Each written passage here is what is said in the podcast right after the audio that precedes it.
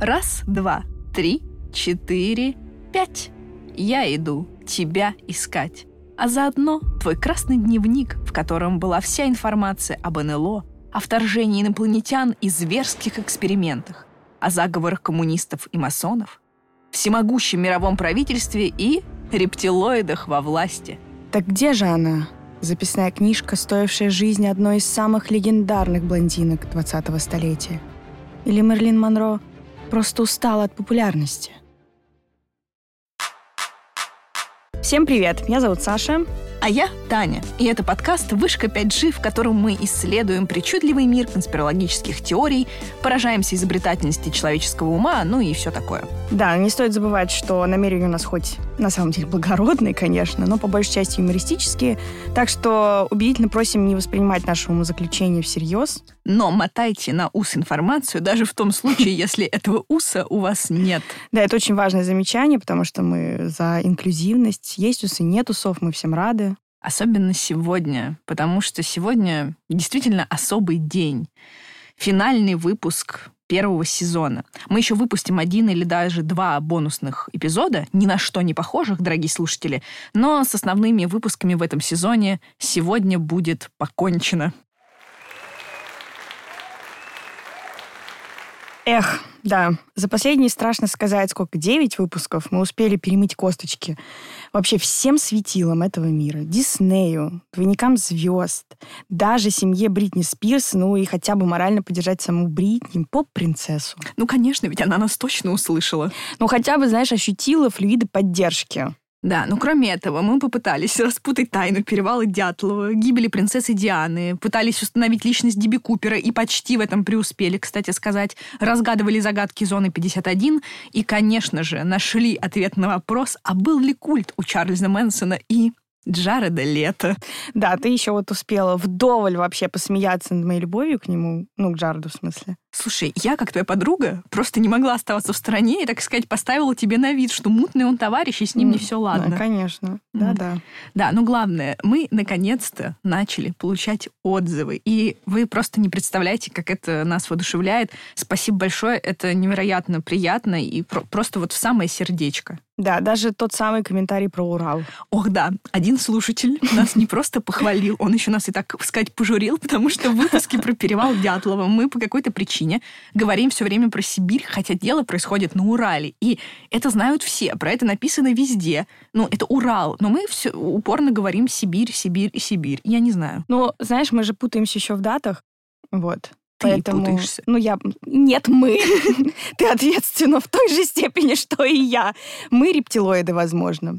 Вы Да. видите, как ловко эти рептилоиды, которые не знают, когда там Гагарин полетел в космос, и вообще, что он не был на Луне. Кстати, да, дорогие слушатели, в прошлом выпуске Александр сказал, что Гагарин был на Луне. Я не знаю, как это воспринимать. Может быть, я с рептилоидом, как бы. А Может не надо думать, не надо совать нос туда, куда ты не понимаешь, о чем идет речь. Вы, пожалуйста, ищите пасхалочки в наших выпусках и доказательства того, что Саша рептилоид. Мне нужно знать правду, потому что я не объективна.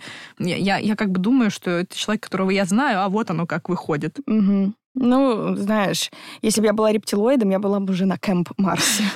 Ну, в общем, друзья, если у вас какие-то такие штуки случаются, вы уж не обессудьте, вы их, конечно, подмечайте, мне сообщайте, но не журите. Это не стоит, знаете, того, чтобы снимать с нас одну звезду. Нужно ставить только пять, всегда Да. пять. Да.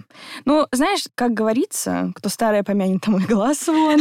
Мне еще нравится, что у нас почти в каждом выпуске какая-то вот такая народная мудрость. Пословица, поговорка. Если хотя бы не о мире вы узнаете, то хотя бы про русский язык. От нас точно. А, В любом случае, да, спасибо за ваши отзывы. Пишите, пожалуйста, какие-то идеи, если вы что-то хотите узнать и так далее. А, Но сегодня под занавес сезона предлагаю вообще погрузиться в не менее легендарную вообще историю, а именно обсудить гибель главной блондинки Голливуда, возможно, кстати, по сей день, Мерлин Монро. Честно сказать, дорогие слушатели, сначала я была против этой темы и просто блокировала ее на протяжении всего сезона и говорила, нет, это скучно.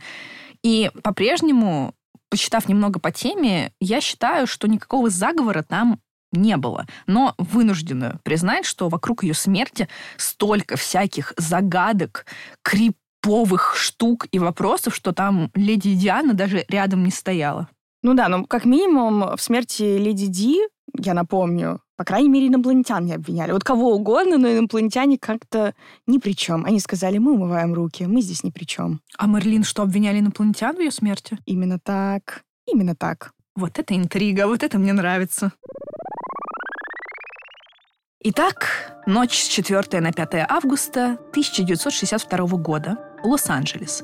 Дом работницы Марлин Монро по имени Юнис Мюррей наконец закончила все свои дела около, по-моему, трех часов ночи, вышла во двор дома и заметила, что в комнате Мерлин горит свет. И очень по этому поводу встревожилась. Казалось бы, ну что в этом такого, да? В конце концов, речь идет об актрисе, которая, скорее всего, ведет довольно такой богемный образ жизни, и вряд ли многие вообще из этой братьи, да, из актеров и голливудских звезд соблюдают обычный режим дня такой, с 9 до 5 работа.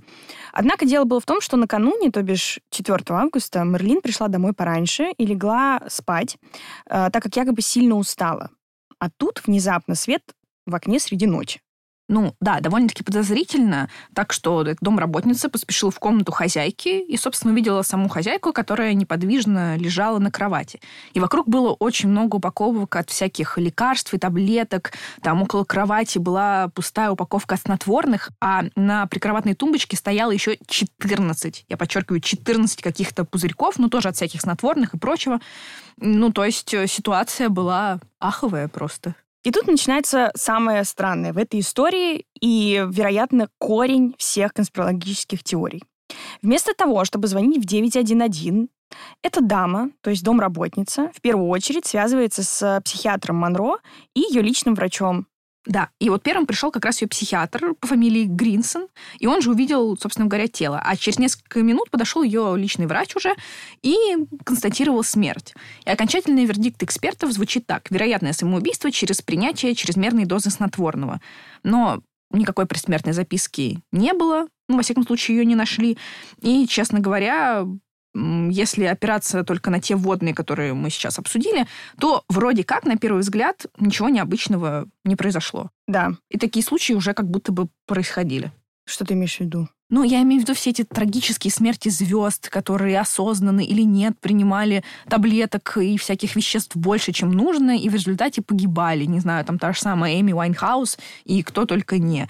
А у Мерлин, к тому же, были подтвержденные проблемы с э, здоровьем ментальным, и проблемы с запрещенными веществами. Ну, я поняла тебя. То есть ты у нас сегодня будешь такой скептик, да, который будет отрицать вообще конспирологию, просто мать этого подкаста, не побоюсь этого слова, и доказывать всем, что ничего необычного не произошло. Ну, я стою на том, что в этой истории есть всякие интересные параллели, странные совпадения, всякое такое, но конспирологии нет. Я вообще считаю, что это могла бы быть такая история Бритни Спирс э, до Бритни Спирс, только еще более такая, знаешь, трагическая, учитывая биографию Монро.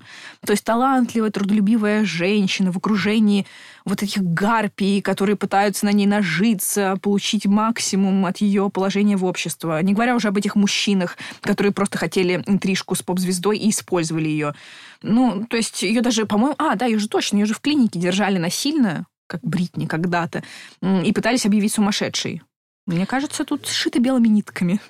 Что ж, я согласна, что звучит убедительно, но, во-первых, я еще не выложила на стол все свои конспирологические тузы, скажем так.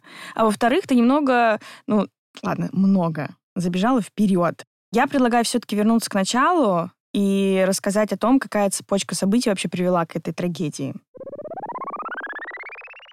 Так, на самом деле я даже не знаю, с чего начать. В ее жизни было столько всего, что, боюсь, мы опять укатимся в какие-то дебри и будем еще 35 лет вспоминать, что там было, чего не было. Ну, давай я начну, а ты меня, если что, прервешь, потому что я могу увлечься.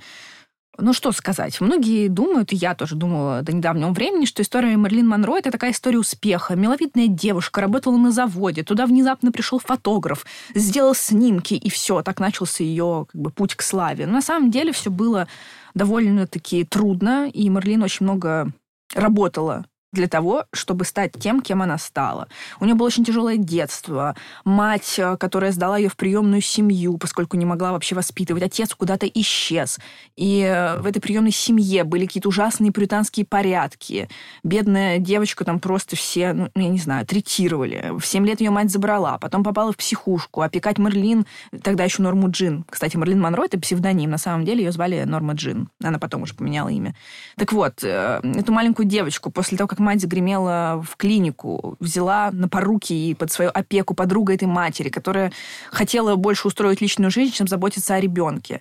И она постоянно ее то сдавала своим родственникам, которые домогались Мерлин, то забирала обратно. В конце концов, закончилось тем, что это подруга матери, которая опекала, взяла ее опять к себе в дом, они какое-то время пожили вместе, а потом муженек этой подруги нашел работу в другом штате и сказал, что им нужно ехать. А Марлин они взять с собой не могли, потому что по там, какому-то закону об опекунстве она не имела права покидать границы штата до своего совершеннолетия. И то есть она оказалась перед выбором, вернее, перед выбором без выбора. Либо вернуться в приют, либо внезапно выйти замуж. Ну, что она и сделала, как я понимаю, правильно? Она же ведь в 16 лет первый раз вышла замуж. Да-да, ее первый муж был как раз 16 лет, и они поженились, и он был, видимо, неплохим человеком, но он хотел, чтобы Марлин сидела дома. Ну, И- такой типичный э, средний класс, наверное. Да, ну а Марлин хотела стать кинозвездой. Кстати, тоже как будто бы в голову ей вдолбила вот эта ее опекунша, подруга матери, Мгм. которая постоянно водила ее в кино, обсуждала с ней актрис и говорила, мол, вот, давай, давай, поднимайся на этот Олимп. Но и Марлин действительно этого очень хотела. А сидеть дома с мужем не очень хотела, потому что он, правда, был, ну, немножечко ни о чем. Тушнила. Душнила. Ну, то есть, короче говоря, с рождения до 16 лет это такой никому не нужный ребенок, которого все пинают, а она как тот котенок, реально хочет всем понравиться, привязывается к людям, пытается, чтобы ее как бы не оттолкнули. И потом это на протяжении всей жизни сохранялось, потому что у нее были потом и педагоги по актерскому мастерству, которых она обожала, боготворила в какой-то определенный период своей жизни. А Сначала была такая Наташа Лайтес, и там просто творилось на съемочной площадке нечто. Ну, ну, то есть она ждала реально одобрения этой Наташи, ей было плевать на режиссеров. Мгм. Там же еще был какой-то второй наставник, кажется, его звали Ли, Тра- э, Ли Страсберг. Страсберг, да? Вот, э, я читала, что он отличался тем, что мог просто орать благим матом, а может быть, и не благим, кто знает, требовать от нее каких-то диких вещей, и именно он заставил Монро в какой-то момент ходить на психотерапию. Тогда это только приобрело такую популярность среди, э, в том числе, богемной такой среды. И именно из своих этих травм, которых было немало, очевидно, черпать силы для своей актерской игры. Да-да, причем он её прям заставлял и форсировал события, потому что ей бы психоанализ, может быть, и помог. Ну, это правда здорово разобраться в каких-то своих проблемах. Но этот Страсберг постоянно говорил ей, да, быстрее, лезь туда, тебе там страшно, тебе больно, нужно туда идти, потому что так ты сможешь стать более крутой актрисой. Постоянно на нее орал, требовал, чтобы там, по-моему, врач ему что-то рассказывал. Короче, это была очень токсичная, нездоровая обстановка, не говоря уже о мужчинах Монро, потому что вот этот первый муж все хотел, чтобы она сидела дома. Второй муж был получше, Джоди Маджо, по-моему, был бейсболист. Вот, он э, как бы тоже был хороший, он ее любил, но они продержались в браке всего 9 месяцев, потому что он тоже хотел, чтобы Марлин просто сидела дома и рожала ему детей, а никакой карьеры. Ну, а потом вот Артур Миллер, тоже, который ее не особо-то любил. Ну, в общем, короче, очень печально, все очень трагично, и, и, ну, я не знаю, какая это конспирология. После премьеры фильма «Неприкаянная» она же загремела в эту психиатрическую клинику. Мгм. Ее там держали насильно. В студии к этому приложила руку. Все было ужасно. Прям реальная история Бритни Спирс, как нее там орали, объявляли сумасшедшей. Чем больше она просила о помощи, тем больше ее объявляли сумасшедшей. В конце концов, спас ее вот этот бывший муж Джоди Манджо, который просто приехал к клинике. Она ему чудом там каким-то позвонила и сказал, что немедленно отдавайте мне Мерлин. Ему сказали, нет, она больна. А он сказал, да я сейчас по кирпичам тут все разберу. Быстро вынесли мне ее. И что ты думаешь? Вынесли. Вынесли. То есть, если бы у Бритни был такой рыцарь, может, он пришел и сказал бы, слышь, Джейми Спирс, ну-ка. Посторонись. Посторонись. Ну да, ну то есть, поэтому я вижу в этом историю трагическую ребенка, а потом женщины, очень травмированной, которые все пользуются и наживаются. Никакой конспирологии. У меня наболело, как видишь. То есть ты веришь в суицид? Я верю абсолютно в суицид, и, и да. Ты- и плюс эти три неудачные брака, три неудачные беременности и, и еще проблемы с э, запрещенными веществами. Ну что ты хочешь? Джекпот. Да. Знаешь, все на поверхности выглядит довольно красочно и правдоподобно, скажем честно. И, знаешь, я практически готова отринуть конспирологию, пойти смотреть в джазе только девушки, обливаться слезами Не и так надо, далее, и не так далее. надо гир- гиперболизировать. Ты не любишь в джазе только девушки. Что за утверждение? Интересно. И не пойдешь смотреть. Я его, между прочим, раз пять смотрела. Правда? А я думала, ты его не любишь. Как мало мы знаем друг о друге. Просто я рептилоид, как мы уже выяснили. А, ну ладно, на самом деле у меня припасено много прекрасных теорий, которые заставят тебя, если не полностью изменить свое мнение, но хотя бы усомниться, потому что, ну не зря, ты знаешь, не зря это такой один из канонов конспирологии — гибель Мерлин Монро. Ну давай, я вся внимание. Прежде всего, Татьяна, подскажи мне, не смущает ли тебя, человека, которому тут все, ну, очевидно, то, что официальная версия по-прежнему, даже спустя столько лет, звучит как возможное самоубийство? А что меня тут должно смутить, скажи, пожалуйста?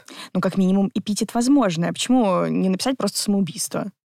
А, кстати, я не обратила внимания на эту деталь. Это что, не просто так? Вот это, знаешь, это проблема людей, которые не верят в конспирологию. Ничего-то вы не замечаете, ничего-то вам не интересно. Все, упретесь в одну свою вот эту правду. Знаете, я сейчас показываю кавычки руками. Она показывает. Я показываю. Ну так вот, а, давай снова перенесемся в ту ночь а, трагическую. А, с 4 на 5 августа, когда Мерлин умерла. Тело Мерлин было обнаружено. Кстати говоря, некоторые источники утверждают, что в неестественной позе смерть была, тем не менее, установлена, и в дело вступает эксперт. Какой эксперт? Ну, какой, я не знаю, какой эксперт, ты думаешь? Знаю, экстрасенс. Не знаю, кто, рептилоид, серое существо в скафандре, кто? Нет, это правда, кто? просто патологоанатом. Обыкновенный, скучный, душный патологоанатом. В общем, он тщательно исследовал органы пищеварения, поскольку следствие, найдя на тумбочке возле кровати, как ты правильно заметила, аж 14 пузырьков со снотворными разнообразными, полагало, что Монро приняла просто чрезмерную дозу. Ну, по сути, была передозировка. Однако ему не удалось обнаружить остатки медикаментов в желудке. А вот это уже интересно. Вот именно. В общем, причина смерти была установлена в результате, как ни странно, анализа крови уже трупа Мерлин.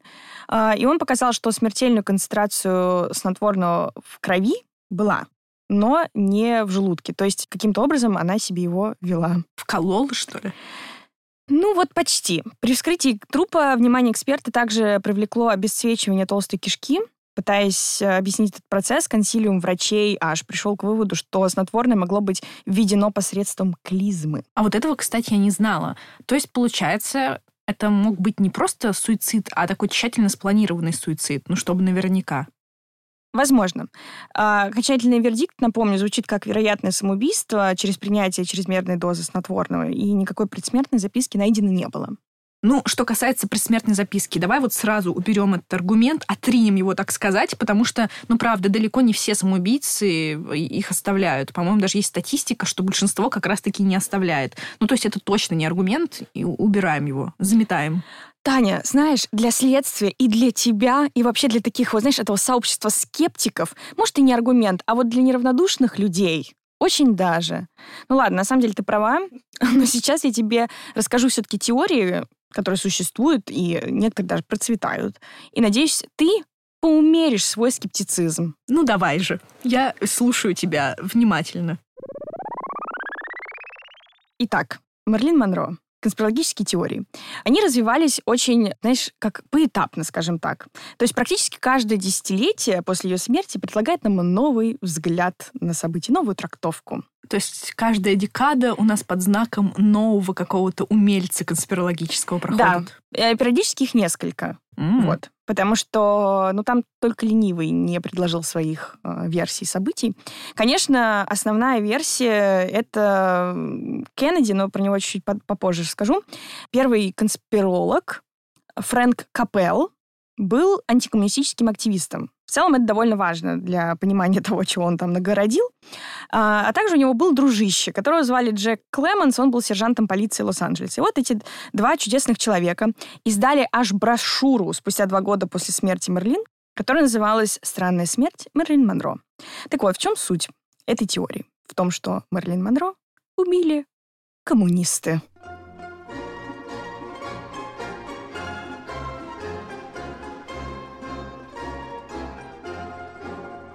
Драматичная музыка. Мне интересно, зачем? Зачем они это сделали? кто, коммунисты или зачем эти брошюры написали? Тут, знаешь, ко всему подходит. А, согласна. В общем, эм, чего эти два человека говорили? Они утверждали, что у Мерлин был роман э, с Кеннеди, но не с президентом Джоном, а с генеральным прокурором Робертом, его братом. Интрига заключается в том, что, в общем-то, эту информацию, вполне вероятно, эти два голубчика сами и послали в ФБР. То есть они сами написали кляузу, что такой-то, такой-то Роберт э, Кеннеди имеет интрижку с актриской Мерлин Монро. И анонимно отправили в ФБР. Вот. Такое тоже возможно, и, скорее всего, так и было. Ну и потом на основе вот этой вот кляузы, по сути, своей же, и построили свою брошюру. Ну, почему бы и нет. Но они утверждали, что Мерлин якобы очень серьезно воспринимала отношения с э, Робертом, а это бы неминуемо привело к скандалу, потому что, ну, как минимум, Роберт был женат, и она была его просто любовницей. Ну, а также он занимал там, естественно, одну из э, ведущих позиций в политике США на тот момент. Вот. И, э, в общем, якобы именно Роберт или его семья приказали убить Мерлин Монро, чтобы его избежать, скандала в смысле. Вот, ты меня спросишь, возможно. Да, возможно, ты меня спросишь, а при чем здесь коммунисты? И я тебе отвечу. Точнее, я устами э, Фрэнка Капелла и Джека Клеменса. А дело все в том, что, по мнению Капелла и Клеменса, Роберт Кеннеди, а заодно множество друзей Мерлин Монро, а также ее бывший муж Артур Миллер, были коммунистами. А значит, они ее убили. Если они ее убили, значит, коммунисты ее убили. Вот так и все. Так, я вообще не понимаю эту теорию, потому что если если они были коммунистами, зачем коммунистам убивать коммунистов? Да еще и в разгар холодной войны, когда каждый коммунист на счету просто. Ну, то есть своих же, своих же мочим, простите уж за это слово. Понимаешь, и вот эта вот э, теория, конечно, они сами ее себе испортили, вот эти два человека, потому что они были, очевидно, фантазерами неуемными. Они фантазировали на тему э, вообще всех разных отношений, каких-то людей. Э, вот. И в целом им поверили просто из-за того, что Клеменс, который был сержантом полиции, был одним из первых на месте убийства Мерлин Монро, то есть одним из первых прибывших туда. И поэтому, ну, как-то сначала люди вроде даже как-то поверили, что он знает, о чем он говорит. Но Понимаешь, да, проблема в том, что они были оба фантазеры. Нет, ну подожди, то есть он как бы работал, участвовал, получается, в официальном расследовании. То есть этот человечек проложил дорожку Винсенту Бульозе. Именно так. Но Винсент Бульози такой один, да, Винсент Бульози — это герой нашего выпуска про Чарльза Мэнсона и культы. Человечек, который просто настолько изящно все фабриковал, что всем бы поучиться у него фабрикантом. Если когда-то будете фабриковать, то у Винсента нужно учиться. Да, ну, потому что вот эти два они, конечно, не докрутили, потому что э, вот эта брошюра, которую я говорила, они издали, э, проблема заключалась в том, что там был один источник информации то есть сам Капел. Ну, по сути. Было, это было его сочинение. Ну, можно сказать и так, но оно было такое хитро выдуманное, потому что он сливал информацию одному там репортеру, а потом этого репортера сам же и цитировал у себя. У-у-у. То есть там была многоходовочка. Да. Но потом, э, конечно, все это рухнуло, потому что, ну, какая там, ни одной вообще доказательной базы нет никакой. Ну, а Клеменс, э, этот вот сержант, он уже после завершения расследования утверждал, что когда прибыл в дом Монро, домработница, та самая, кстати, которая вызвала врачей, а не полицейских изначально, стирала просто не в прачечной, и он, процитирую, шестым чувством понял, что что-то не так. Ну, допустим, броситься стирать просто не в тот момент, когда твоя хозяйка и начальница мертва, это правда странно. Но, с другой стороны, а чего не сделаешь на адреналине? Она домработница, она привыкла убираться и стирать. И, наверное, в такой шоковой ситуации она просто начала делать то, что привычно. Так, тут постирать, погладить. И, и вообще, как она там, ну, вообще это пережила, тоже интересно. Это же травма. Ну, конечно. А также она потеряла работу. Извините. Ну, ну вот именно, у нее вся жизнь рухнула. Я согласна. Ну, в общем, доверие к этим двум э, нашим конспирологам, оно окончательно рухнуло. Это было связано с другим делом, но они распространили слух, что один там сенатор э, был арестован за гомосексуальный акт, это было наказуемо тогда.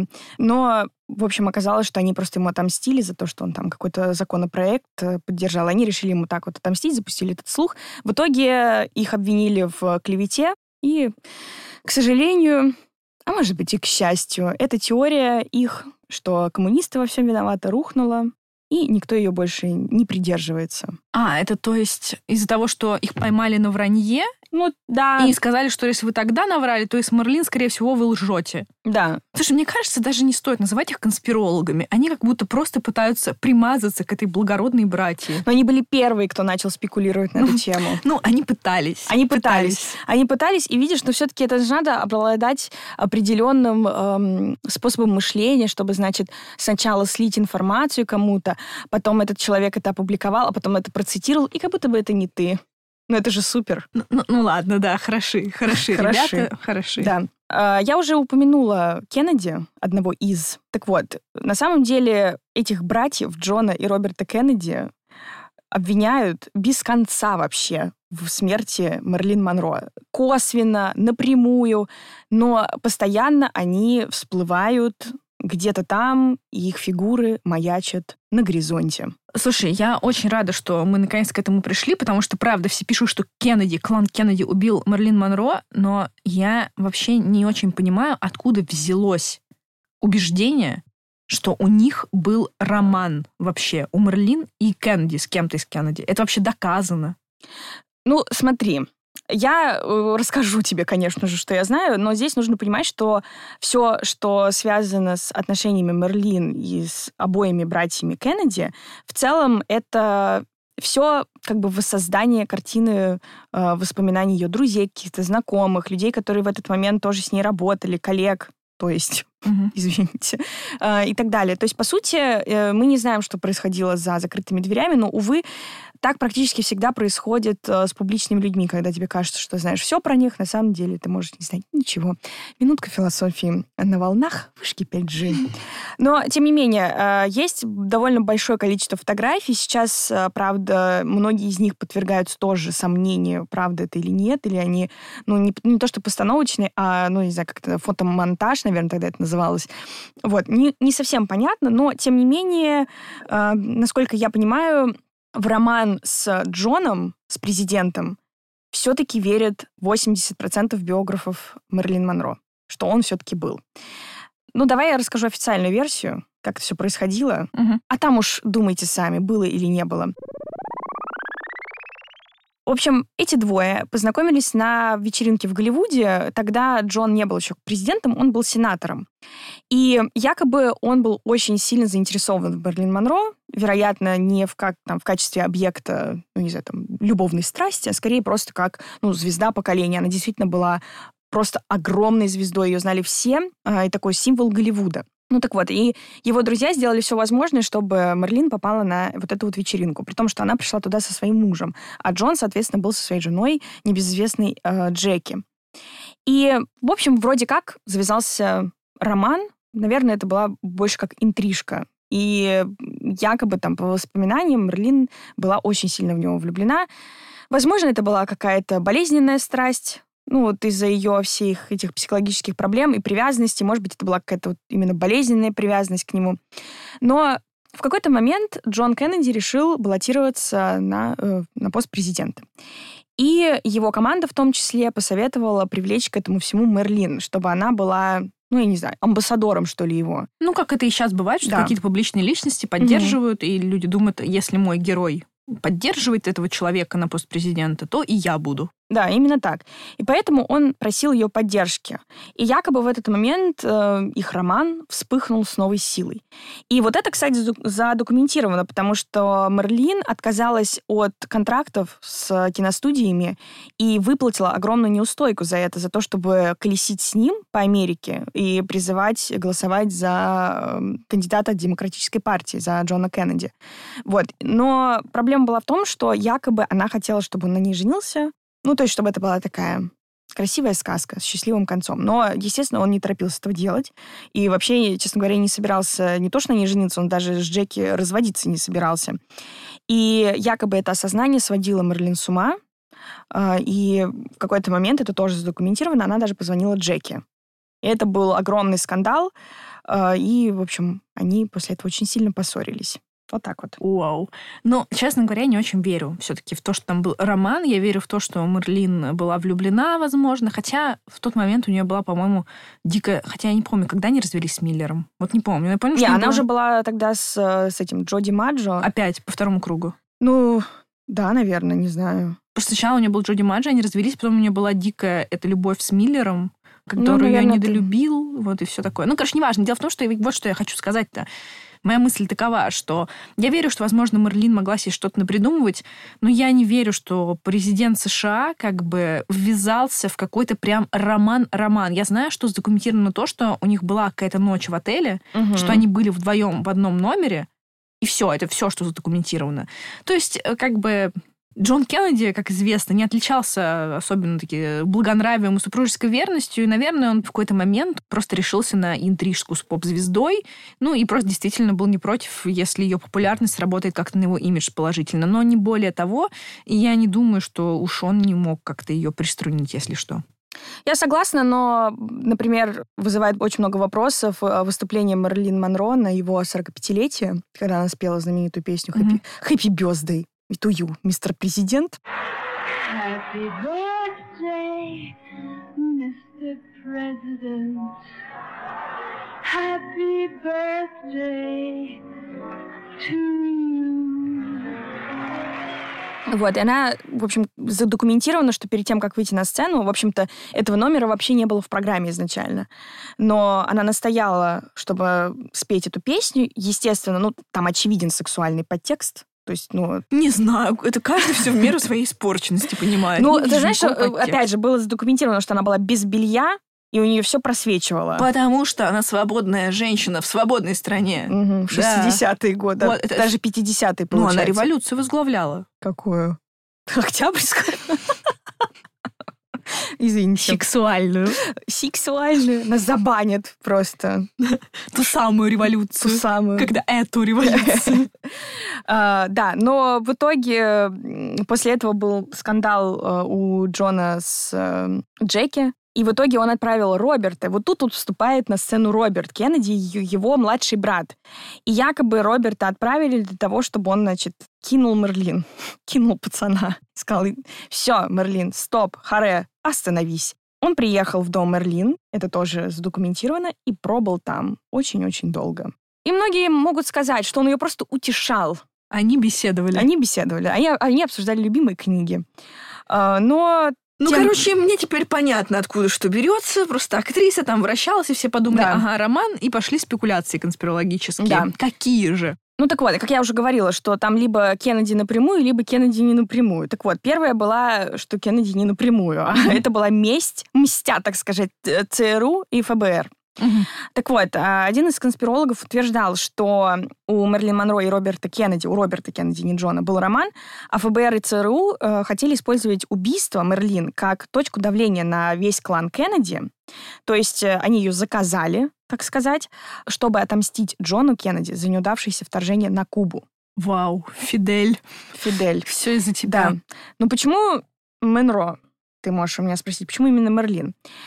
Якобы ЦРУ знали о романе актрисы с обоими братьями Кеннеди, а убив ее органы власти хотели оказать давление на президента и его семью. И на самом деле уже в 2015 году эту теорию подогрели признание отставного офицера ЦРУ, который на смертном одре признался, что именно он убил Монро.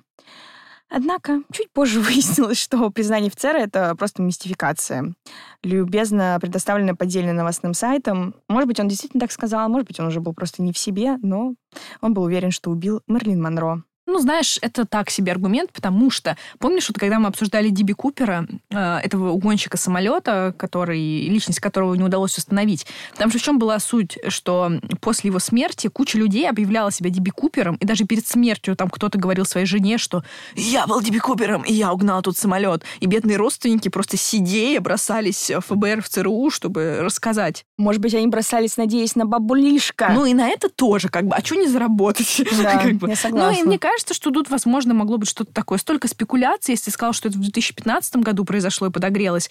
Ну, как бы слухи не утихают. Хочется хайпануть как бы перед да. смертью. Поэтому да. не верю. Но тот человек, который написал книгу, в любом случае признался, что это была спекуляция, и он просто это сказал, чтобы повысить коммерческий успех своей кни- книжонки. Ну вот и что ты скажешь в его защиту? В защиту ну, в его ничего горе. нет. То, то, что ЦРУ и ФБР вот в данном случае ни при чем, я прям на сто процентов верю, потому что, ну, связываться с Мерлин Монро, чтобы оказать давление на семью Кеннеди, ну... Очень неочевидно. Да. легче Джеки похитить. Ну, типа... Ну, правда. Знаешь, мне вообще нравится, как, э, как ты все время защищаешь, с одной стороны, эти органы. Ну, как вот в случае там, с принцессой Дианой, что типа не, Ми-6 не могли, слишком сложно, не очевидно. А с другой стороны, ты подкидываешь им идеи, что да проще было отравить Диану. Ну, зачем так было запариваться? А тут зачем с Мерлин мучиться? Джеки похитить? Ты знаешь, я, может быть, я хочу иную карьеру уже сделать. Может быть, я ну, хочу... Я чувствую. Я чувствую, что я лишь ступенька на твоем пути к славе. Да-да-да. Ладно, давай вернемся к конспирологии. Давай. Теперь расскажу немножко про версию, в которой, собственно, Кеннеди убил ее сам. Ну как, или, по крайней мере... Кеннеди, Джон или Роберт? А вот мы сейчас разберемся. Там и тот, и тот мог. Ох, какие братья Слушай, а их так много. Клан. Я тебе говорю, клан. Это с ними ужас. тоже куча конспирологии. Да, с Кеннеди, да. Да, они тоже рептилоиды. Да сто пудов. Так вот, придумал эту теорию, точнее, как придумал, ну, сформулировал, скажем так, некто Роберт Слацер, режиссер. Mm. Он, между прочим, был другом Мерлин Монро. Ну, немножко странный друг, потому что он также в какой-то момент утверждал, что они были женаты аж целых три дня. В Мексике они поженились, и целых три дня были женаты, но до смерти были друзьями. Это нигде не задокументировано никак, но он пребывает, э, вот, ну, как бы, он уже, по-моему, умер, но он был уверен, что они были женаты. Ну, неважно. Знаешь, у всех есть у нас странные представления о жизни. Так вот, он написал книжку, которая называлась «Жизнь и любопытная смерть Мерлин Монро». Хочется просто сказать, я обожаю русский перевод, «Любопытная смерть». Хм, тут я вижу мертвое тело, любопытненько. Очень любопытно, именно так. Но в любом случае здесь впервые появляется, ну, наверное, уже легендарная для конспирологов вещь, а именно красный дневник. Именно он, Роберт Слацер, впервые упомянул о существовании красного дневника Мерлин Монро. И якобы именно этот дневник стал причиной, почему ее убили. Что за красный дневник, ты меня спросишь? Блин, почему я сегодня целый день разговариваю сама с собой? Просто ты меня спросишь. Да, ты не спрашиваешь меня ни о чем. Я просто не успеваю. Я просто сижу и пытаюсь осмыслить, переварить то, что на меня свалилось. Ну, спроси уже меня, пожалуйста. Сейчас, подожди, сейчас спрошу. Ой, Саша, а что это за такой красный дневник? Эх, спасибо, что спросила. Ну так вот, якобы существовал таинственный красный дневник, изъятый в качестве вещественного доказательства в роковую ночь смерти Мерлин Монро. Это был такой обычный блокнот, но красный, но красный, красный, но красный и с необычным содержанием. Якобы именно туда Мерлин записывала всякие новостишки, служки и планы братьев Кеннеди, которые они ей зачем-то сливали. Так я себе представляю президент Соединенных Штатов Америки, генеральный прокурор, такие, эх, одиночество на высоком посту, не с кем поговорить, только вот с поп-звездой, которая употребляет кучу веществ. Все ей выложу, все. Я очень, знаешь, разочарована, что ты не процитировала великую песню певицы Слава «Одиночество, сволочь». Мне очень это неприятно. Одиночество, ну да ладно, мы не будем на этом останавливаться. А, да, якобы, ну ты права, это странная вообще штука с этим красным дневником, но якобы именно этот красный дневник, я не побоюсь этого слова, она им флексила перед Робертом Слатцером накануне своей гибели, просто... Господи, какие термины ты можешь а, как пояснить для... У нас не только поколение Z слушает, но и поколение... Хвасталась она, короче говоря. Флексила, Флексила. Флексить. Глагол. Синоним хвастаться, но неуемно. Перед этим Робертом. Просто, знаешь, показывала ему вот так вот, перед носом крутила. Говорит, гляди, гляди, гляди. Но потом, видимо, он проявил некоторую заинтересованность, и она ему якобы даже его этот дневник дала и сказала, на, перепиши все, что тебя интересует. Ну, что-то не сложилось. То ли он не успел, то ли он медленно писал, то ли он вообще сказал, не, не, это неинтересно. То ли не было никакого этого дневничка. Это тоже возможно.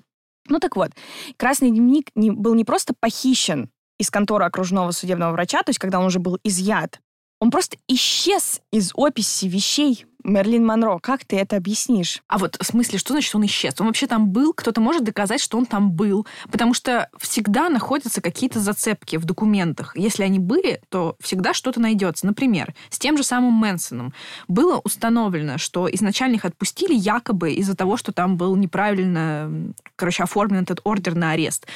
Но потом нашли этот ордер, и он был оформлен правильно. То есть это и дало какой-то там такой пинок конспирологии. Но тут что? Кто составлял эту опись? Кто готов свидетельствовать? Где мои доказательства? Где? Я тебя спрашиваю. Наконец-то я тебя спрашиваю. Я за все с тебя сейчас спрошу. Ты знаешь, ты можешь спрашивать сколько угодно, а я не знаю. Вот такой вот мой будет тебе мой ответ.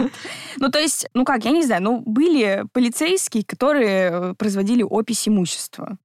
И вот якобы в первоначальной описи этот красный дневник был. Но потом, на самом деле, и домработница по свидетельствам, опять же, те же полицейские, которые производили опрос, она упоминала про этот красный дневник. И в целом это была какая-то вещь, про которую якобы даже какие-то коллеги знали ее. Но никто его не читал, может быть, она там писала, дорогой дневник, Джон козел, я его не люблю, я его ненавижу. Ну, может быть, там что-то такое было. Никто же не знает. Что, возможно, его... То есть этот Слацер считает, что, что Марлин... значит этот? Он был ее муж. Мы этого не знаем. Три дня. Три Видишь, дня. она какая трансеттерка. Она задавала вот это. Блин, как Бритни, кстати. Бритни вот. же тоже была. И Кардашьян потом пошла той же дорожкой. Эх. Понимаешь, ну я к тому, что он считает, значит, что Мэрилин в этом дневничке записывала всякое. За это Кеннеди заказали ее убийство каким-то образом, а, чтобы их грязная бельишка не полоскалась да. по всем СМИ, да, и из описи имущества там все убрали. Ну, ты понимаешь, Такая смотря, теория. Да, смотря какие, опять же, ну, там, ты говоришь про грязное бельишко, я так понимаю, что Слацер думал, ну или утверждал, что там что-то покруче грязного бельишка, а там типа... всякие, да, там данные по холодной войне, какие-то вот такие штуки. То есть это не просто там что-то такое, что типа Джеки дура. Ну, так себе и представляю это. Так себе и представляю, как генеральный прокурор США и президент Кеннеди просто именно в момент, когда они из своих плотных графиков от пристального внимания СМИ и ФБР вырвались такие, чтобы провести приятную ночь с поп-звездой, сидят и обсуждают с ней холодную войну и как бы им прижучить этого Хрущева, а потом там... А, нет, Брежнев был позже.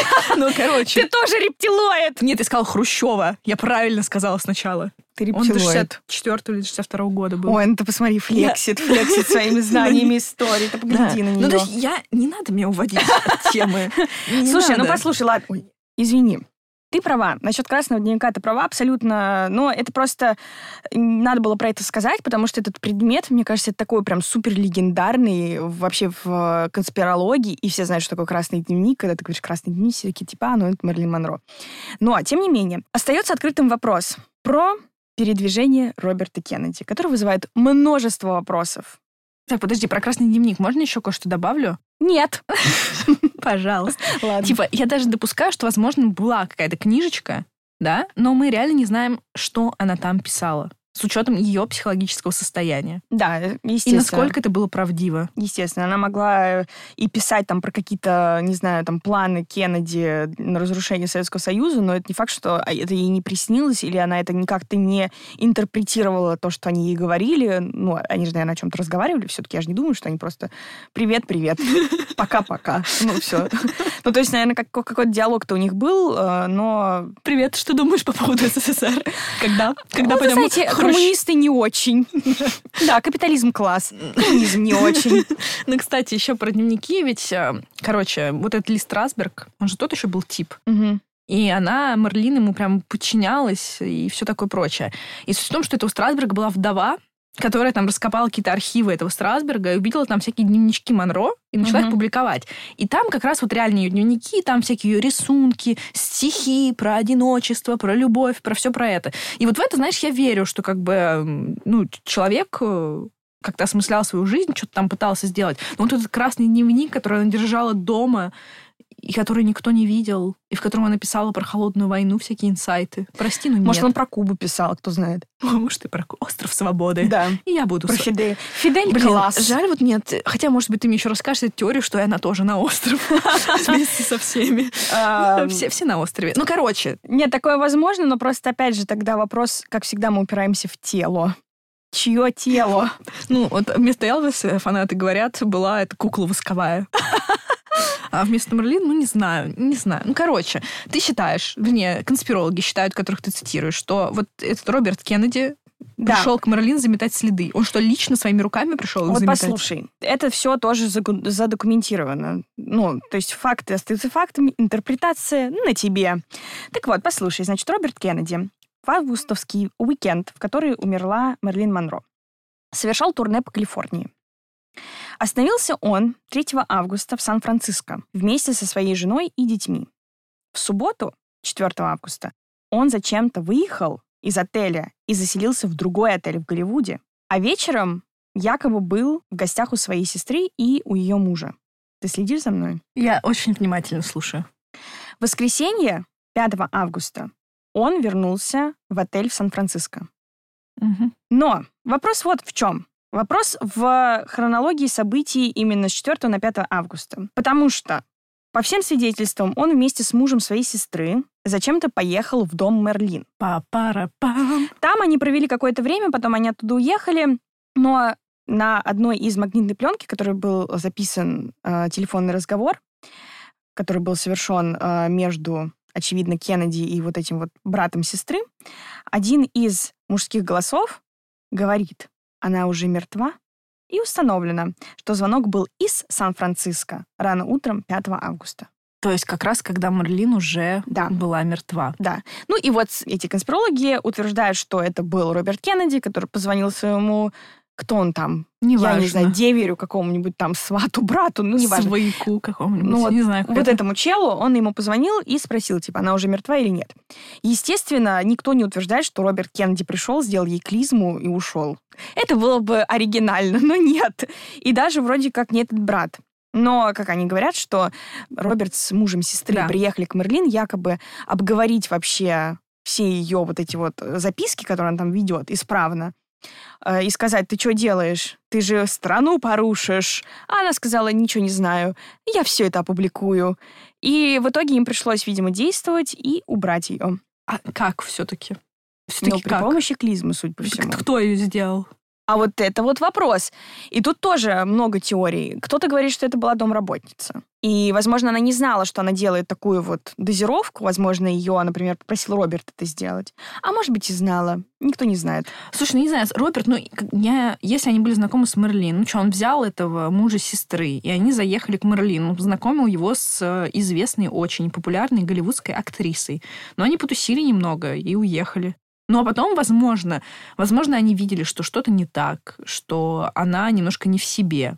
То есть, э, и как бы я считаю, что в этом ничего такого нет, что они просто заехали, уехали, а ты мне говоришь, что они как бы попытались ее мирно с ней как-то решить вопрос и сказать, отдай дневник. Да. А она такая, нет. Они такие, окей, но ты пожалеешь об этом. Да. И запустили своими рычагами. Да. То есть, либо домработницу заставили, либо Да. кого-то еще, Мгм. либо угрозами, либо ЦРУ пришли к ней Мгм. домой и сказали, а ну-ка быстро клизму. Именно так. Вот подлецы эти Да. Кеннеди. Но я не верю в эту теорию, потому что я считаю, что генеральный прокурор США не будет так мараться, во-первых. Во-вторых, у него дико расписанный график, за ним следят СМИ, за ним следят все спецслужбы.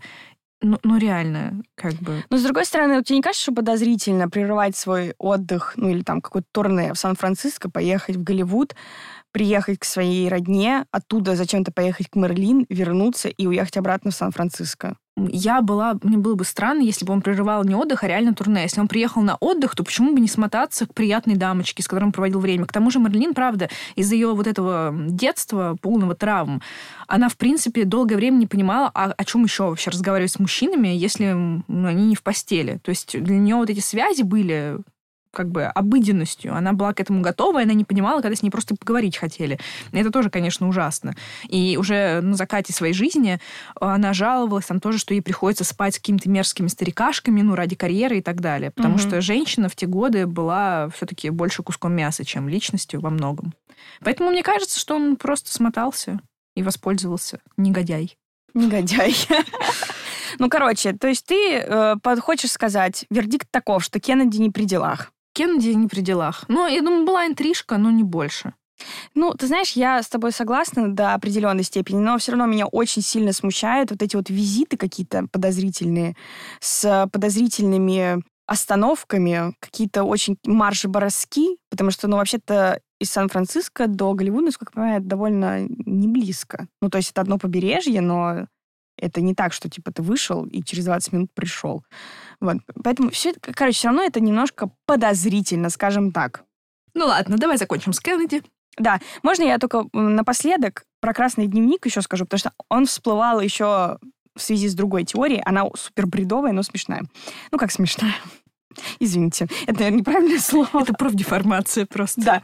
Так вот, был такой человек по имени Майло Спириглио, и в его картине мира Мерлин Монро убили американский профсоюзный лидер Джимми Хоффа и босс мафии. А почему он? Какой мотив? Зачем им ее убивать? Ну, в общем, они, этот человек, он взял э, историю про то, что Мерлин Монро заказала ЦРУ и Кеннеди, и что якобы она очень много знала про всякие планы э, президента, наверное, на холодную войну и так далее, и так далее. В общем, вот это все. Исправно это все записывала в этот самый красный дневник. И якобы именно они этот красный дневник э, похитили, чтобы потом шантажировать Кеннеди, очевидно. Но они, похитив, так не шантажировали никого. Знаешь почему? Потому что один из них, Джимми Хоффа, сам пропал бесследно. Это да. пришельцы, я тебе гарантирую. Они похитили его как коров, они похищают, мы же для них скотина. Да, вот. но это довольно интересная история, потому что его в последний раз видели в 75 году на стоянке у ресторана, и якобы у него должна была быть в этом ресторане встреча с другими мафиози, но те самые мафиози в этот момент находились за 3-9 земель и вообще отрицали, что у них должна была быть встреча. В итоге он позвонил своей жене, сказал, что все плохо, звучал супер расстроенно. На следующий день он пропал. Нашли только его машину с открытыми дверями, ну, то есть полностью э, открытый. Сам, самого его так никогда и не нашли. В общем, даже тело его не нашли.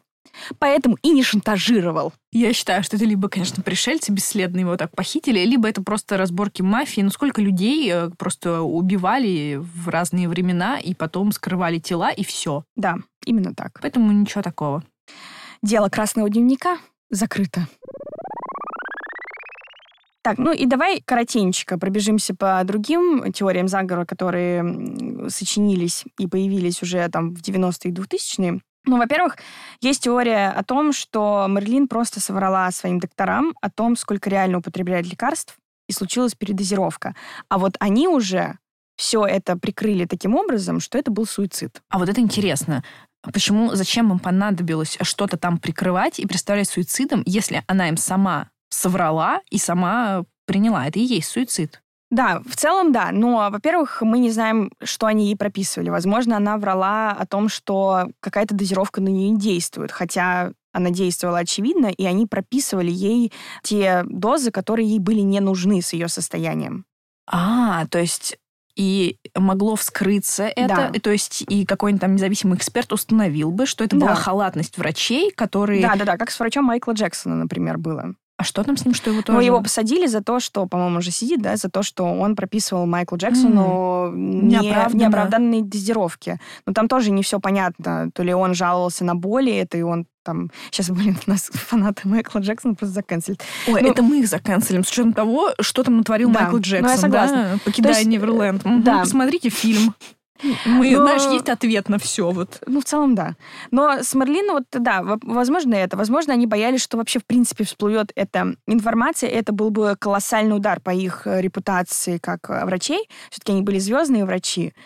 А, и вполне вероятно, что с ними просто бы отказались в дальнейшем сотрудничать другие звезды. Например, ну, кто знает, а может быть, они специально ей прописывали такие, никто не знает. Но в целом э, есть теория, что они специально приехав, я напомню, они были первые на mm-hmm. месте преступления, и домработница вызвала их первыми, что они, обладая, естественно, знаниями о том, как это делается правильно, обставили это все как суицид. Ну, кстати, вот в это я могу поверить. Такой мини-заговор э, двух э, профессиональных человечков, которые умышленно или нет э, назначили ей дозу больше, чем надо. Да.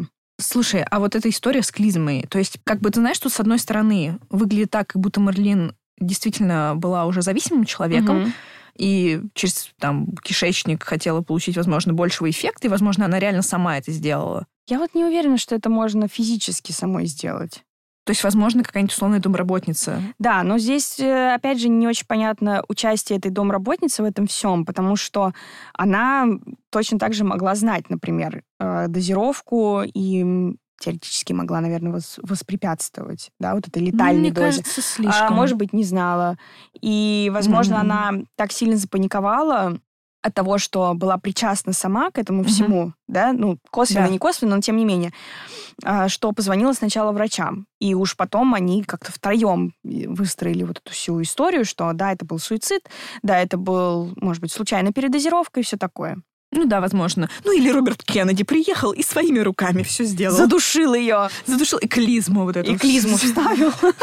Ужасно. Это все Кеннеди, да? Да.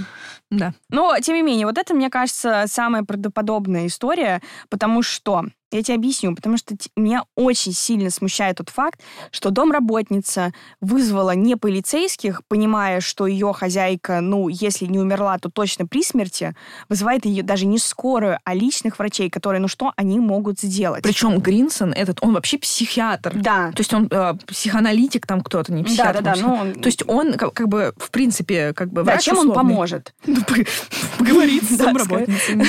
Или с Берлин. Да. Ты почему умираешь? Ой-ой-ой. Не надо. Воскресни. Не, ну правда, Да. то есть это вот это меня очень сильно смущает. Как меня сильно смущает передвижение Роберта Кеннеди, как я уже говорила. Все это супер подозрительно, что он то туда, то сюда, что-то ездил, не пойми, что делал.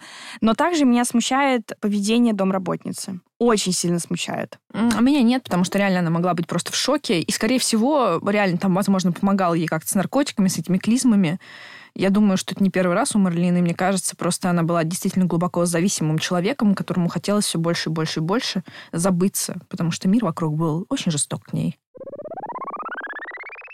Ну что я хочу тебе сказать, Александра? Я не впечатлена твоими теориями. Единственная теория заговора, которая мне более-менее мила среди всего этого, это как раз заговор вот этих вот врачей, вот этих преступников в белых халатах э, того времени. Я думала, что ты мне расскажешь что-то более эпичное, и вот сейчас я сделаю такой вброс. Как ты знаешь, конспирологические теории иногда сбываются. Да. И вот одна из таких теорий связана с Мэрилин Монро, а это программа МК Ультра, которую проводила ЦРУ Мгм. как раз тогда, в 20 веке. Что такое МК Ультра? Это такая специфическая программа, Специфическое. весьма. Короче, они пытались контролировать сознание людей Ага. при помощи наркотиков и всяких э, психологических методов и так далее. То есть, условно говоря, человека накачивали всякими веществами, включали ему какие-то пленки дикие, э, чтобы Ну, что-то типа ему 25 внушить. кадра, Да, что-то чтобы его запрограммировать на что-то, чтобы он был марионеткой в их руках. И что ты думаешь? Ведь реально все думали, что это какие-то безумные конспирологи Мгм. говорят, что ФБР хочет всех, ой, вернее, ЦРУ хочет всех поработить. Хотя что ЦРУ, что ФБР, да? Все одно и то же. Да. Но на самом деле они признали, э, ну, признали, что такая программа существовала в 20 веке. Ого. И вот, по одной из версий, Марлин Монро была одной из жертв этой программы, что ее как раз... Зомбировали? Да, что ее зомбировали и А. программировали. И что вот этот Гринсон, и психиатр, прописывал ей лекарства не просто так. И что там происходило на их сеансах, непонятно. Еще говорят, что Лист Расберг, вот ее преподаватель, был тоже в этом замешан, потому что он очень форсировал, там орал, но не тоже пытался ей что-то внушить. И корни всей этой теории восходят к тому, что у Марлин Монро на заре еще ее карьеры, когда она еще называлась Нормой Джин, был роман а, с таким Антоном Лавеем, который основал церковь сатаны, то есть он был Прекрасно. сатанистом. Они познакомились довольно романтично. Она работала стриптизершей в клубе, в клубе «Бурлеск», а он был тем человеком, который, ну как это называется, который играет там на фортепиано, сопровождает. Вот. И Топер. он был топером. И судьба их свела с Мерлин. У них был краткосрочный роман, но, кстати, этот Лавей как раз-таки был связан с проектом МК «Ультра». И якобы Мерлин стала как бы одним, одной из его рабынь. Он называл, кстати, своих рабов котятами. То есть она Но, стала его су- но котенком. милый человек. Ну, то есть он находил жертв подходящих, и потом уже для дальнейшей обработки якобы передавал другим людям. И, кстати, через несколько лет после смерти Мерлин уже в статье Лавей провозгласил ее сатанинской Мадонной 21 века. То есть и, и- и там дальше биограф этого Лавея написал просто дикий пассаж, я его процитирую. Превращение Монро в богиню уже произошло. Дитя сумасшедшей матери и неизвестного отца, она появилась перед нами, лишенная прошлого, и мгновенно скрылась в породившей ее тьме. Сатанинская богиня, страстная, порочная, соблазнительная, красивая. Ну, то есть, короче говоря, МК Ультра разрушила ее мозг, из-за этого Лавея, который нашел это котят рабов своих собирал, передал ее дальше там в ЦРУ, и этому Гринсону, наверное, были агентами, этому Страсбергу ли, они ее там накачивали всякими веществами, каким-то 25-м кадром зомбировали и сломали ей психику. Вот такой вот заговор. А вот э, роман с этим Лавеем, он подтвержден или это тоже типа... Это подтверждено сетью интернет. А, ну я поняла. Ну, как все мои теории подтверждены сетью интернет. Я тебя поняла, я тебя услышала. И что ты мне сделаешь? Видно ты ничего. Да, ну, короче говоря, подводя итоги что мы имеем? Что вся ее жизнь — это трагедия с небольшими проблесками счастья и солнца, а последние месяцы ее жизни — это все-таки скорее трагедия, психиатрическая клиника по принуждению, какие-то мерзкие старикашки вокруг и глубочайшая депрессия. Плюс к этому СМИ, которые раздувают вокруг нее всю эту шумиху. И все это дает огромный простор для конспирологии. Ну, а в целом это просто очень несчастный человек, который умер сам, э, осознанно или нет, приняв большую дозу запрещенных угу. веществ. Не знаю, я с тобой не могу согласиться. Мне кажется, что Джон Кеннеди во всем виноват. Так, подожди, ты вообще-то мне обещала пришельцев. Где они? Я тебя спрашиваю. Я тебе готовила сюрприз. Сюрприз. Слушай, давай, потому что мне так грустно, на самом деле мне ее жалко. Я не то чтобы фанатка Марлин Монро, мне не очень нравятся фильмы с ней, если честно. Но... А что, тебе не нравится в джазе только девушки? Ну, я спокойно отношусь, то есть без восторга. Ну, типа ок и ок. Ну, там же совершенно гениальный этот э, диалог в конце. Я ведь мужчина. Ну, у каждого свои недостатки. Ну, у каждого свои. По-моему, это гениально. Ну, неважно. Не, ну это славный фильм, но я вот спокойно... Славный! ну, ну, мне, короче, мне грустно. Просто мне жалко, правда, Мэрилин. Мне очень грустно, когда вот так вот люди ломаются. У нее не было даже шанса, по сути, из-за всего этого детства на нормальную жизнь. И мне грустно. Пожалуйста, приложи Ладно, пластырь. тебе сейчас... Э, да, они летят к тебе с подорожничком. Чтобы... Мои любимки из зоны 51. На самом деле, они тут не совсем при делах. Тут все-таки при делах опять Роберт Кеннеди или Джон Кеннеди. Опять. Ну так вот, значит, э, был такой доктор Стивен Грир. Я подчеркну, он был доктором. А доктором чего? Или он был врачом? Нет, нет, нет, он был доктором. Он был американским уфологом. Точнее, почему был? Мне кажется, доктор он уфологии. Да, доктор... да, он американский уфолог, бывший практикующий врач. Mm. Да. Основатель Центра по изучению внеземного разума. Писать. Проекта «Раскрытие» который направлен на обнародование секретной информации об НЛО. И вообще, ну, он много таких проектов уфологических запустил. Но самое смешное, что он имеет ученую степень доктор медицины. Не абы кто тебе, понимаешь? То есть он доктор-доктор прям. Да, он прям доктор-доктор, доктор медицинских наук. Но уфолог. Ну, это, это как минимум необычно. Ну так вот, этот Стивен Грир э, снял аж документалку на этот счет. И он там утверждает, что убили Мерлин за то, что она собиралась рассказать правду про пришельцев простым От... американцам. Откуда она знала про пришельцев? Так вот, опять же, тут всплывает тот самый красный дневник, А-а-а. в а. котором она записывала всякие данные, которые ей сливал Джон Кеннеди, про пришельцев. То есть Джон тоже знал что-то. Да-да-да, именно так. Ну, если вся мировая элита — это Вавилонское братство, рептилоиды, что мы установили в прошлый раз, обсуждая зону 51, угу. то получается, что он... Более того, ты должна понимать вот что что Мерлин Монро планировала утечку совершенно секретных данных, в том числе о том самом Розуэльском инциденте. Вот это закольцевалось Понимаешь? Всё. Вот да. И, э, ну, как бы, якобы Джон Кеннеди ей там во время каких-то их свиданий об этом, ну, как-то, в общем, он делился этим всем, говорил, что да. И поэтому его убрали потом. Поэтому его, его убрали. да, но э, до этого убрали э, Мерлин Монро, чтобы защитить американцев от такого вброса, офицеры ЦРУ избавились от нее и спланировали вот такой якобы добровольный уход из жизни ее. Но на самом деле это была просто месть. У Сивина Грира также есть версия, что ее просто убили пришельцы. Ну, такое тоже возможно. За то, что она про них болтала и писала. Ну, типа того, да. За то, что она там что-то хотела от них. А у него есть какие-то доказательства еще, нет? Ну как? Уверенность. Есть э, уверенность в себе, есть документалка. Какие тебе еще нужны доказательства этого? Я не просто не понимаю. У меня сейчас просто пазл в голове сложился. Я не знаю, знаете, дорогие слушатели, я вот думала, что мы делаем подкаст, который можно слушать с любого выпуска, угу. и, в принципе, ничего не потеряете. А сейчас я вижу, что в последних выпусках у нас врисовывается тенденция, что все да. совсем связано. Все завязано. Угу. И вот как вы вот вы сейчас это слушаете, если вы не знаете ничего про зону 51? Вот как? Да, но более того, я думала, знаешь, еще о чем? Что вот Мерлин Монро, да, Чарльз Мэнсон, а получился Мерлин Мэнсон. Который тоже тот Возможно, еще сатанист. Да. А может, он тоже котенок-раб? Похоже на то. Котенок-раб. Котенок-раб. Мне кажется, его никто никогда так не называл. Мерлин Мэнсон, котенок-раб.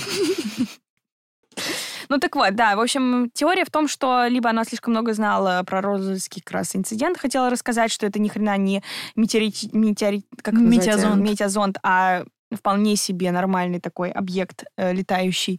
Вот. Либо она просто хотела рассказать какие-то секретики про инопланетян, которые не доверяли только Джону. Вот. Хотела их разбазарить всем подряд.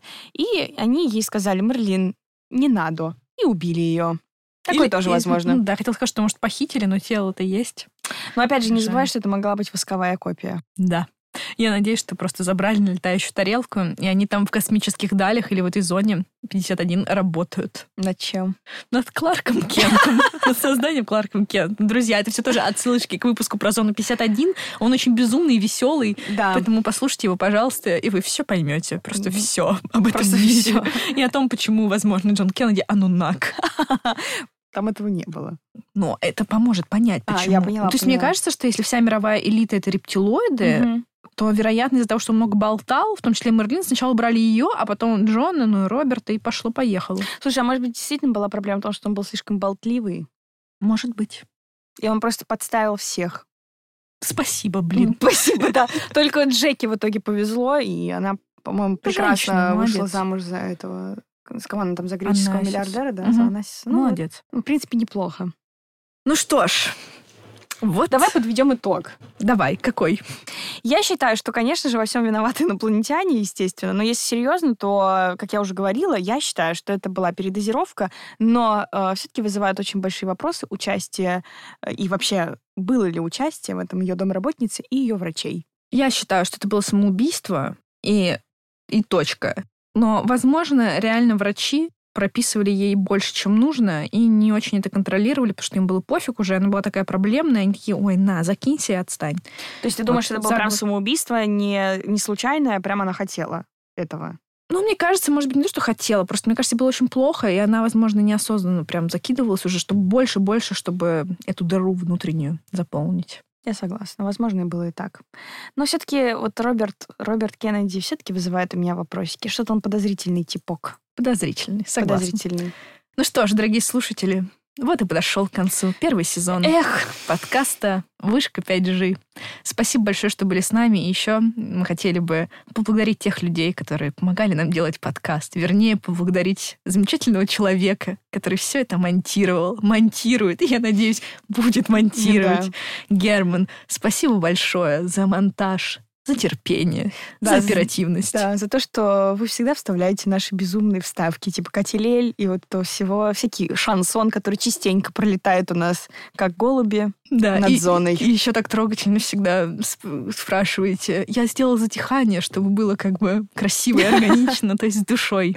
Правда, большое спасибо, потому что без монтажа подкасты не делаются. Я Мгм. не знаю, как бы мы справлялись. Спасибо большое Ксении за нашу прекрасную обложку к подкасту. Я думала, ты Собчак. И Ксению Собчак за репост наших сторис, твои сторис. Тоже спасибо и за ее замечательную работу Да. по выявлению инопланетян в интервью с матерью Моргенштерна. Да, мы оставим ссылки на наших прекрасных героев подкаста в описании к этому выпуску. Мгм. Ты хочешь что-то добавить? Нет, но хочу добавить еще, что я сказала нет, а потом сказала нет, но хочу все-таки. Во-первых, да, подписывайтесь на, на наши соцсети. Также совсем скоро будет запущен Яндекс Дзен полноценный. Он уже есть? Он уже есть, но он Да. будет прям цвести и пахнуть, там будут всякие сплетни, слухи и все такое. В общем, качественная информация, на которую вы можете положиться. Да, еще у нас есть Твиттер, но он такой, там не очень уникальный контент. Уникальный контент в Инстаграме и в Телеграме. В Твиттере тоже Да. немножко там что-то позже. И ВКонтакте мы просто дублируем. Ну, кому-то нравится слушать ВКонтакте. Мы, мы как бы все для вас Мгм. делаем. В общем, большое вам спасибо. Мы не пропадаем с радаров. Мы выпустим еще сколько-то бонусных штук для вас.